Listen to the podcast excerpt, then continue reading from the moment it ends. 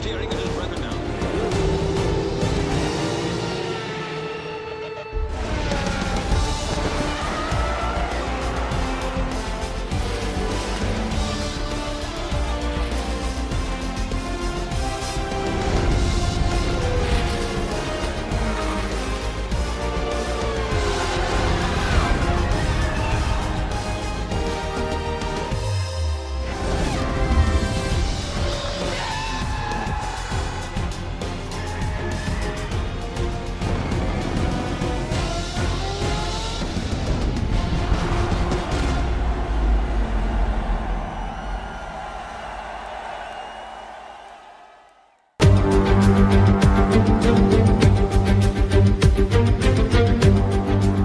Muy buenas a todos, ¿qué tal? ¿Cómo estáis? Y bienvenidos, bienvenidas al previo del Gran Premio de Azerbaiyán 2022 de Fórmula 1.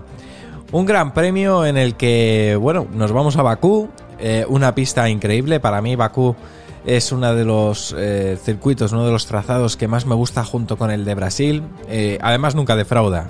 Bakú, recordaréis que todas las carreras que hemos tenido hasta ahora en esta pista han sido espectaculares, han tenido acción, han tenido adelantamientos. Eh, bueno, bueno, luego recordaremos la, la última carrera, la, la del año pasado, que tuvo de todo. Pero bueno, eh, vamos a contar, mm, además de cosas relacionadas con esta pista, vamos a contar también la última hora, las últimas noticias así más destacadas, porque bueno, han pasado cosas, pero bueno, voy a filtrar por lo más destacado en estos últimos días, desde el último Gran Premio. Eso sí, aviso que en este episodio no voy a comentar nada de, de, bueno, de estas supuestas infi- infidelidades que hubo en el Gran Premio de Mónaco por parte de algunos pilotos. eh, dado que, bueno, pues son eso, especulaciones y no tienen mucho que ver con la Fórmula 1.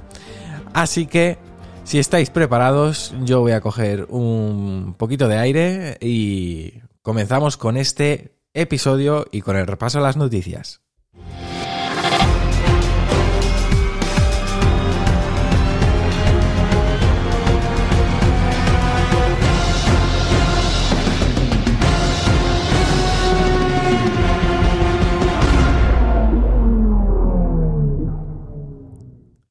Y vamos a empezar hablando de Checo Pérez, porque eh, precisamente eh, está en este parón que ha habido entre carrera y carrera, Red Bull anunció eh, la renovación de Checo hasta 2024. Fue justo después del Gran Premio de Mónaco. Eh, dos temporadas es lo que ha renovado con el equipo de las bebidas energéticas. Dos temporadas creo muy merecidas por los grandes resultados obtenidos por el mexicano. No obstante, Claro, esto es muy bueno para Checo, pero también supone un jarro de agua fría para Pierre Gasly, ¿no? Que yo creo, considero que debería asumir que su futuro ya no pasa por Red Bull. A pesar de que Helmut Marko reconociera en una entrevista hace unos días que eh, ahora mismo la mejor opción para Pierre Gasly sigue siendo Alfa Tauri. Entonces, bueno, yo creo que era evidente. Eh, sería muy injusto si Checo se, se, que, se quedara fuera de Red Bull, teniendo en cuenta que esta temporada está haciendo incluso una mejor temporada que la pasada, que ya fue, yo creo, relativamente buena para ser su primer año en Red Bull, un coche tan diferente a los que venía él conduciendo en las temporadas anteriores, ¿no? En Racing Point. Así que muy contento por sus resultados, muy contento por la victoria que, que tuvo en Mónaco. Además, eh, es una victoria, pues, no solo en una pista muy especial, sino eh, en un equipo también muy especial. Así que entiendo que, para él es increíble. Fíjate que el otro día estuve viendo un artículo eh, precisamente so sobre Checo, ¿no? Y, lo me, y, aunque en el momento pensábamos que le estaban haciendo una. no sé cómo decirlo sin que suene muy vulgar. Una faena, ¿vale? Cuando incumplieron el contrato que él tenía con, Racing Point porque vino Lawrence Stroll y quiso meter ahí a su hijo y, y, cargarse, bueno, realmente lo que tenía Racing Point montado. Bueno, pues precisamente ese incumplimiento del contrato que, que, tenía Checo fue lo que le abrió las puertas a Red Bull. Si no, hoy en día es, es posible que siguiera en lo que ahora mismo es Aston Martin. Y, bueno, al final yo creo que la suerte ha cambiado para el mexicano eh, y me alegro muchísimo. Habrá que ver qué, qué podemos ver de, de Checo en esta pista porque Bakú es un circuito donde el año pasado terminó con su victoria. Eh, creo que fue además, ¿no? Eh, perdonad si me equivoco. Creo que fue su primera victoria en Fórmula 1, justo la de, la de Bakú. Así que, de verdad, no, su, primera victoria en Red Bull, ¿no? Porque creo que ganó en Bahrein con Racing Point antes de, antes de marcharse. Eh, sí, sí, creo que ya voy recordando un poco. Eh, si me he equivocado, perdónate, son las 9 de la mañana, estoy grabando esto el mismo día que publicó el episodio porque he tenido una semana intensa con la keynote de Apple de, desarrolladores y apenas he tenido tiempo para, para grabar este episodio con un poco de, margen. En fin, Pasemos de noticia y vamos ahora a hablar eh, de otro de los protagonistas de la parrilla, de Lewis Hamilton, que, bueno, después de Mónaco, pues eh, se quejó amargamente de, bueno de que no les dejaran correr no eh, bueno esto es un poco un debate que se ha generado también ya no solo entre los pilotos sino también entre la prensa entre los fanáticos entre los que me incluyo de que creo que efectivamente se está perdiendo esa posibilidad de ver a los pilotos competir en condiciones adversas. Yo entiendo que el accidente de Jules Bianchi eh, hace ya bastantes años en lluvia, bueno, eh, pues hizo eh, pensar muchísimo a la FIA, marcó un antes y un después. Puedo entender las medidas de seguridad que se tomaron posteriormente, como la incorporación del, del halo, ¿no?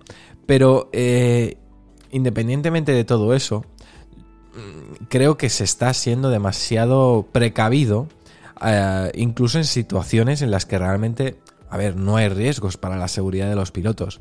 Yo entiendo que cuando cae un chaparrón inmenso en la pista eh, y hay unos charcos que hacen que el coche sea inconducible, hay demasiado spray que hace que la visibilidad sea cero, etcétera, pues, pues bueno, yo puedo entender que en esas situaciones se pueda retrasar el lanzamiento de la carrera, ¿no? Se pueda retrasar la salida.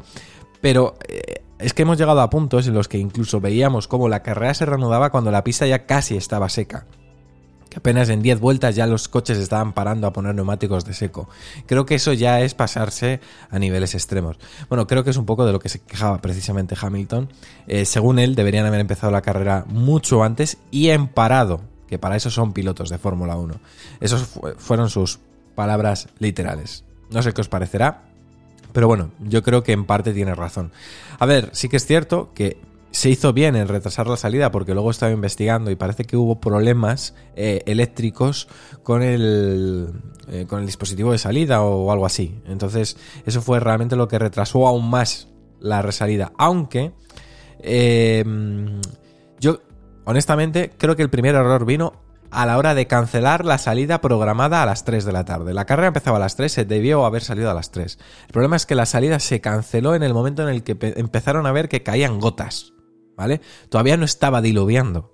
Empezaron a caer gotas y dijeron, bueno, pues vamos a retrasar la salida por si acaso, ¿no? Como diciendo, para ver si ya podemos salir en seco. Claro, lo que pasó es que luego, minutos más tarde, cayó una tromba importante que fue la que ya dijeron, vale, bandera roja, retrasamos esto hasta más ver, ¿no? Y fue lo que ya provocó luego los retrasos más amplios en el, por, pues bueno, por lo que dice, ¿no? Por el dispositivo de salida, por lo que fuera. Pero creo que el primer error vino precisamente ahí, en intentar retrasar la salida inicial. Pero bueno, en cualquier caso, esto es Fórmula 1. Eh, ahora mismo hay eh, nuevos responsables de carrera. Van a hacer que en algunas cosas echemos incluso de menos a Michael Massey. Pero bueno, eh, en cualquier caso, así es la vida. Esto fue lo que nos deparó Mónaco. Pero ojo porque sigo precisamente en Mercedes y sigo precisamente hablando del circuito.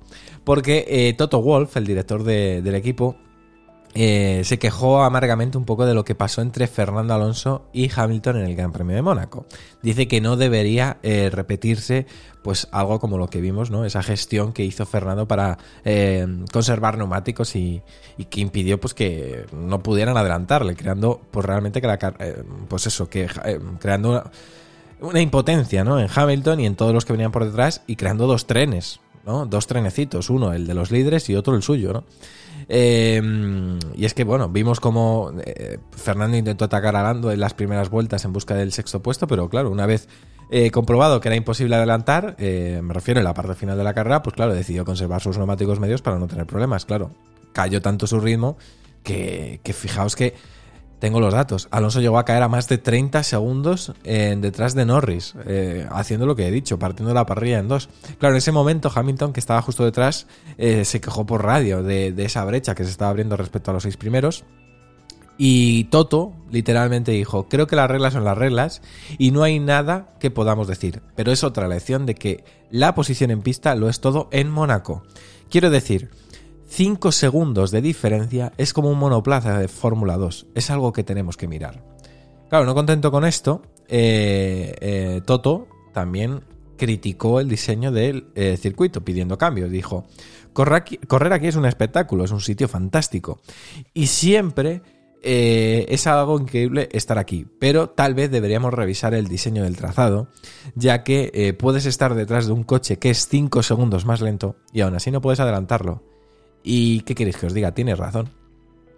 Tienes razón.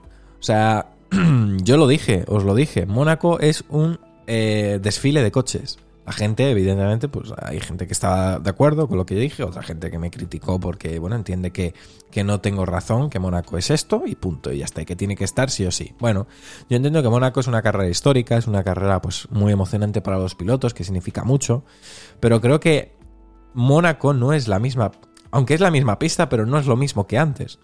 Eh, antes sí que se podía, entre comillas, competir con, con los coches de Fórmula 1 en las calles de Mónaco. Ahora es muy difícil porque recordemos que los coches de este año son gigantes, son como trailers, son autobuses, en comparación, por ejemplo, con los coches de hace... Ya no me voy a ir a los años 80, me voy a ir, a, por ejemplo, al año 2006, 2005.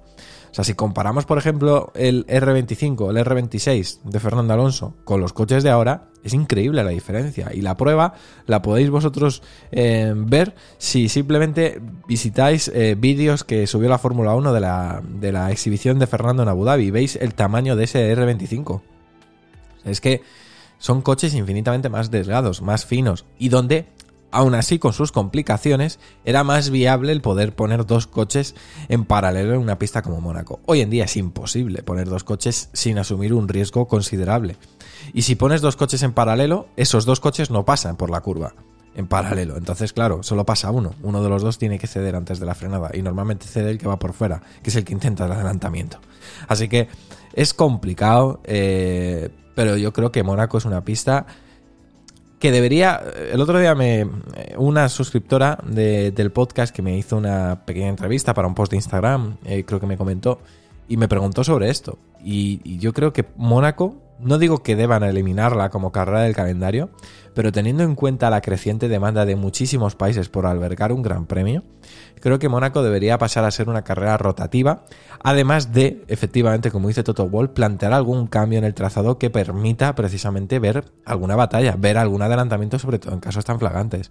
No es normal, efectivamente, que un coche 5 segundos más rápido que el de delante apenas pueda adelantar. Vimos un milagro con Pierre Gasly adelantando a un par de coches en mitad de la carrera, pero poco más, es que no vimos más adelantamientos. Así que creo que efectivamente se debería tomar alguna medida. En fin, eh, no nos vamos de Mónaco porque eh, Matías Binotto, cambiamos de equipo, eso sí, el director del equipo Ferrari, reconoció que estratégicamente se equivocaron, pero aseguró eh, que de no ser por Latifi, Carlos Sainz podría haber ganado el Gran Premio. Claro, eh, si vemos la onboard de Carlos Sainz, que ha salido, pues evidentemente, luego en estos días posteriores al Gran Premio, efectivamente podemos ver cómo eh, Latifi eh, tardó muchísimo tiempo en dejar pasar a Carlos. Eh, hasta el punto de que efectivamente Carlos perdió un tiempo muy valioso que impidió pues que precisamente cuando Checo, eh, cuando Checo paró Carlos pudiera estar ya no por delante sino cerca ¿no? Eh, es verdad que luego es verdad que se acercó mucho por la diferencia de neumático cuando Carlos ya los tenía calientes y Checo pues todavía los tenía fríos, pero en cualquier caso creo que, que sí, se, se Latifi se interpuso en, en, la posible primera victoria. Latifi siempre está haciendo de juez de, de, las carreras, yo no sé cómo, ¿no? Decidió un mundial el año pasado y ahora ha decidido también por cosas del destino le ha impedido a Carlos hacer su primer, eh, su primer triunfo en Fórmula 1 y encima en una pista como Mónaco. Hubiera sido súper bonito para él. En cualquier caso, creo que Ferrari tiene que reflexionar del Gran Premio de Mónaco. Espero que haya aprendido los deberes porque tiró la carrera eh, a la basura. Y, tiró la carrera de una forma un, un, poco extraña porque creo que Carlos ya les estaba guiando el camino. Y yo creo que a Leclerc pues le destrozaron, honestamente. Pero bueno, precisamente eh, no me voy de Ferrari porque eh, Batia Binotto ha hecho también unas declaraciones... Madre mía, ¿qué declaraciones ha hecho? Yo creo que en Ferrari, o en Italia más bien, no deben estar muy contentos porque eh, digamos que ya ha querido quitarse presión, diciendo que Claro, que el objetivo de Ferrari era ser competitivos en 2022, no ganar el campeonato. Y claro, teniendo en cuenta la situación en la que estamos, pues suena un poco a balones fuera. eh, si no ganamos no es culpa nuestra. No sé. A ver, voy a leeros las declaraciones literalmente y ahora ya las comento un poco. Dijo, nos marcamos el objetivo de volver a ser competitivos en 2022. Así que nuestro objetivo es ser competitivos, no ganar el campeonato. Y, seguir, y sería algo eh, completamente equivocado cambiar el objetivo a vamos a intentar ganar el campeonato porque somos muy competitivos. Ser competitivo es un hecho y ser campeones del mundo es otro nivel. Decir esto es. eh, decir eso es quizás quitar algo de presión al equipo. Pero también creo que estaría mal como gestor cambiar los objetivos respecto a los que les dimos. Sin duda, lo que intentamos hacer es abrir un ciclo, convertirnos en campeones del mundo, y no solo una vez, intentar mantenernos ahí, pero creo que llevará tiempo. Nuestra mentalidad interna es que todavía tenemos que mejorar como equipo para ser capaces de ganar un campeonato. He puesto así este tono de voz, no por imitar a Matías, sino para que entendáis un poco dónde acaban las declaraciones, ¿no? A ver, eh, yo entiendo que estas declaraciones puedan ser propias más de un Binotto eh, que a principio de temporada no sabe dónde va a estar su coche y quiera tirar balones fuera por si las moscas, ¿no? O puedo, bueno, puedo entenderlo, pues eso, si tu coche es muy competitivo en la primera carrera y no lo consigues ganar y bueno, tampoco consideras que estés en el top one, ¿no? De coches más rápidos. Vale. Pero, joder, no me fastidias. Que digas esto después de 5, 6 carreras, 7 carreras, eh, cuando justo acabas de perder hace dos días el liderato del mundial. A ver, Ferrari tiene un coche este año para ganar el campeonato.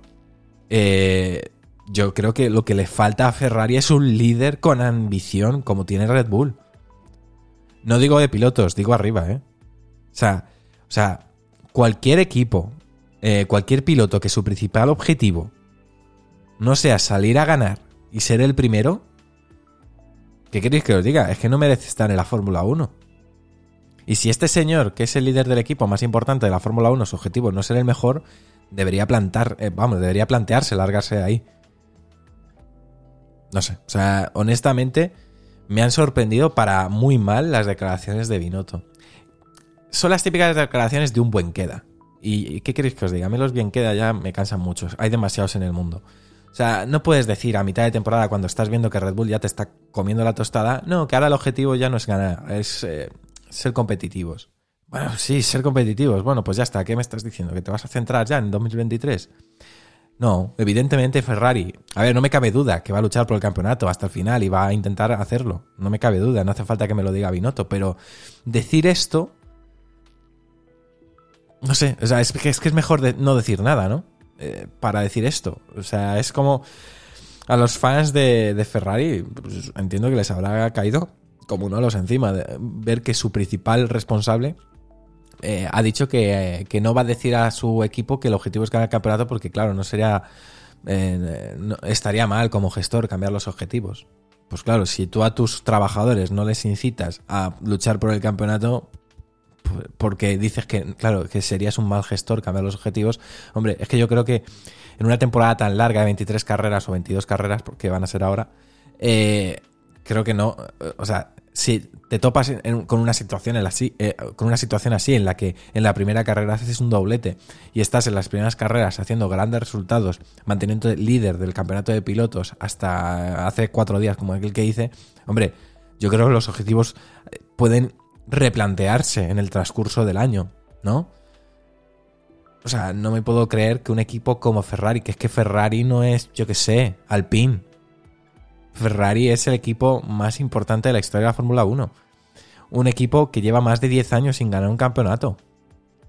Un equipo que precisamente ha, tenido un, pues bueno, una transición horrible, porque ha tenido un montón de, de, jefes de equipo, se ha muerto recientemente Marchione. Es decir, ha tenido una reestructuración profundísima y ha tenido un cambio de normativa drástico como el que hemos tenido este año. Si esto no te vale para plantearte, joder, luchar por ganar el campeonato, o sea, es que ya está. O sea, ya solo por mentalidad de equipo, Red Bull campeón del mundo. O sea, estamos viendo a un Red Bull que tiene una ambición tremenda. A mí, de verdad, o sea, me da una envidia eh, ver a Checo y a, a Max Verstappen en Red Bull, tremenda. Bueno, envidia, eh, bueno, quiero decir que yo no piloto para ningún otro equipo. Es más, yo ahora mismo, os lo digo honestamente, prefiero que gane Verstappen el campeonato. O sea, creo que ahora mismo, y fijaos, eh, con lo que le puse a parir a Max eh, después del Gran Premio de, de Arabia Saudí del año pasado, ¿no? Pero ahora mismo, no por Max o por Checo, sino por Red Bull. Porque creo que es un equipo que, que está demostrando tener una mentalidad ganadora desde el primer momento y un equipo que ha sabido sobreponerse. Y aquí parece al revés. Ferrari empezó muy fuerte, vamos a ganar el campeonato, vamos a ganar el campeonato, por lo menos es lo que decían los pilotos, que iban a luchar por ganar el campeonato. Y ahora, en cuanto han tenido dos cagadas, porque han tirado las dos últimas victorias, las han tirado ellos a la basura, o sea, a la que han tenido dos cagadas que les han hecho perder el liderato, ahora ya empiezan a recular. O sea, están haciendo a la inversa, ¿no? En vez de levantarse y hacerse más fuertes, no, es vamos a quitarlos peso.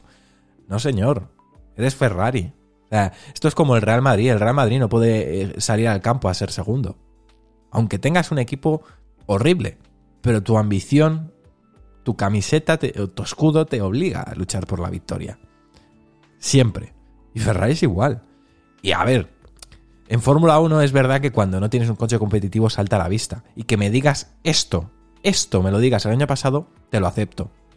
Porque se veía una progresión, se veía que se estaba esforzando el equipo en luchar. Pero madre mía, ahora que tienes el coche para ganar, me digas esto, no señor. Esto no se dice cuando tienes el coche para ganar. Es como decir, mira, pues voy a dejar pasar este tren porque total, este año no me interesa, ¿sabes?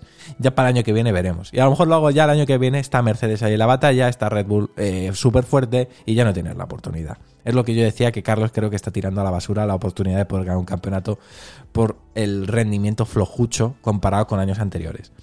Porque creo que está ante una oportunidad que no sabemos si se va a repetir. No sabemos si se va a repetir, eh, eh, pues esto, este, este orden jerárquico, por decirlo así, en Fórmula 1, el ver a Red Bull a la par casi que Ferrari. El problema es que ya Red Bull no está a la par que Ferrari. Yo creo que Red Bull ya está por delante de Ferrari. Y posiblemente sea por esto, ¿no? Por esta falta de ambición. Yo creo que, por ejemplo, eh, esta, eh, este liderato de Binotto empieza a, notar que, que efectivamente no es quizás el idóneo cuando hemos visto cómo en las primeras carreras no han traído evoluciones, las han dejado todas para España y encima luego en España hemos visto que Red Bull estaba casi igual o más fuerte que Ferrari. Es en plan, vale, ¿para esto has tardado tanto? No sé, o sea, debe- de verdad creo que este ambiente, ese, ese liderato no ayuda. O sea, declaraciones de tu líder así, tan pesimistas, tan conformistas, cuando tienes un coche y, y una estructura y unos pilotos, joder, para poder ganar. En fin, veremos qué pasa, pero, pero sí, yo creo que Red Bull, vamos, está muy por encima de Ferrari, tanto eh, por rendimiento ahora mismo como por eh, liderato. O sea, en fin. Bueno, vamos a cambiar de equipo. Venga, que me estoy ahí atascando con Ferrari, pero bueno, entended que es algo que, que me enciende un poco como aficionado, ¿eh? Insisto, yo repito que este, esto es un club de la Fórmula 1 donde delante del micro está hablando no un periodista, no está hablando un experto en Fórmula 1, no está hablando nada, eh, nada que os podáis imaginar que no sea más que un simple aficionado. ¿Vale? Y a mí como aficionado a la Fórmula 1, que la vengo viendo desde hace ya, pues, eh, bueno, más de 15 años, pues me choca mucho ver declaraciones de este tipo de un equipo precisamente mmm, como es el que es, ¿no? Que es Ferrari. Vamos a Aston Martin, otro equipo que no lo está pasando muy... Bueno, Ferrari no lo está pasando mal, pero bueno, Aston Martin no lo está pasando bien. Eh, Mike Crack es el director del equipo. Eh, ojo, porque ha saltado a la, a la, palestra hablando sobre los rumores que situaban a Sebastian Vettel fuera de, de Aston Martin para el año que viene. Y es que, eh, bueno, recordaréis que se está hablando mucho sobre la posibilidad de que Vettel se retire a final de esta temporada. Incluso salió en las últimas semanas un rumor que para Aston Martin la prioridad por delante de Fernando incluso es Mick Schumacher, en el caso de que Vettel se retirase. Bueno, pues Mike Crack, el director del equipo, ha saltado a, a los micrófonos de la prensa y ha dicho pues que de eso nada que durante estas últimas semanas eh, se han escuchado nombres y demás, pero que no están interesados ahora mismo en, en, prescindir de los servicios de Sebastián. Es más, todo lo contrario. Que ellos en Sebastián ven en cada carrera, en cada entrenamiento, una actitud que no les hace pensar que su intención sea retirarse a final de esta temporada y que por tanto van a esforzarse muchísimo en intentar mantener a Sebastián porque no quieren perderle de cara a 2023. ¿Vale? Así que, por lo menos, esto es lo que piensa eh, Mike Crack quiere continuar con Vettel, quieren convencerle para que continúe y ahora mismo no se están planteando ningún nombre. Eh, además que lo de Mick Schumacher, que es un rumor efectivamente que ha salido en, los últimos, bueno, los últimos días, en las últimas semanas, es un poco raro, ¿no? Porque recordemos que Aston Martin tiene una asociación con el equipo Mercedes, ¿vale? Es suministrador de, del equipo de motores. Y luego encima eh, Mick Schumacher tiene lazos íntimos con Ferrari. Porque, bueno, al fin y al cabo es piloto de la Academia Ferrari, piloto para Haas, que es un, es un equipo cliente de Ferrari, es más, comparten fábrica. Eh, no sé, me choca un poco, ¿no? Pero bueno, estamos viendo cosas poco raras también estos últimos eh, meses. O sí, meses, porque, bueno, eh, estamos viendo como, por ejemplo, Alexander Albon, que es un piloto de la casa de Red Bull, está compitiendo en Williams, que es un equipo cliente también de Mercedes no tan, a lo mejor no tienen una relación tan estrecha como Aston Martin, pero sí que al fin y al cabo son un equipo cliente de Mercedes. No sé, es curioso, ¿no? Es curioso. Y si os parece, voy a coger un poquito de aire eh, y vamos a hablar de Bakú. Vamos a hablar de la pista que nos espera este fin de semana, que promete ser espectacular. Vamos a repasar las claves.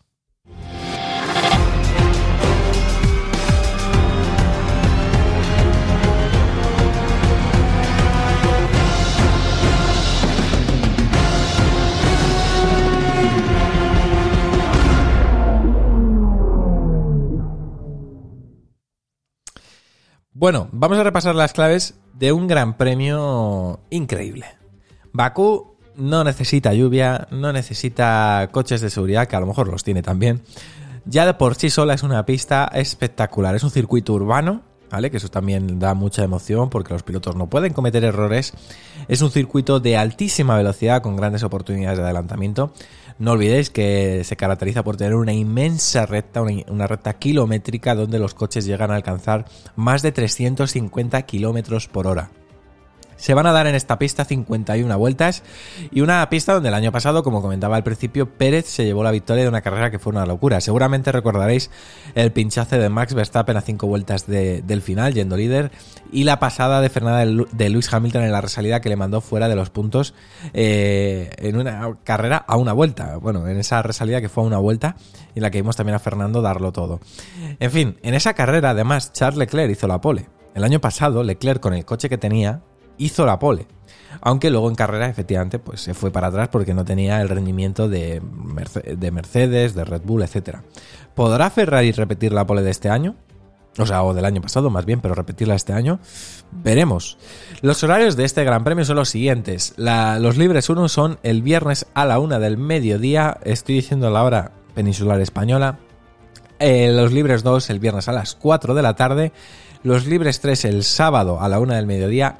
Y ojo, la clasificación es a las 4 de la tarde, hora de España, una hora menos en Canarias, y a la 1 del mediodía el domingo la carrera, ¿vale?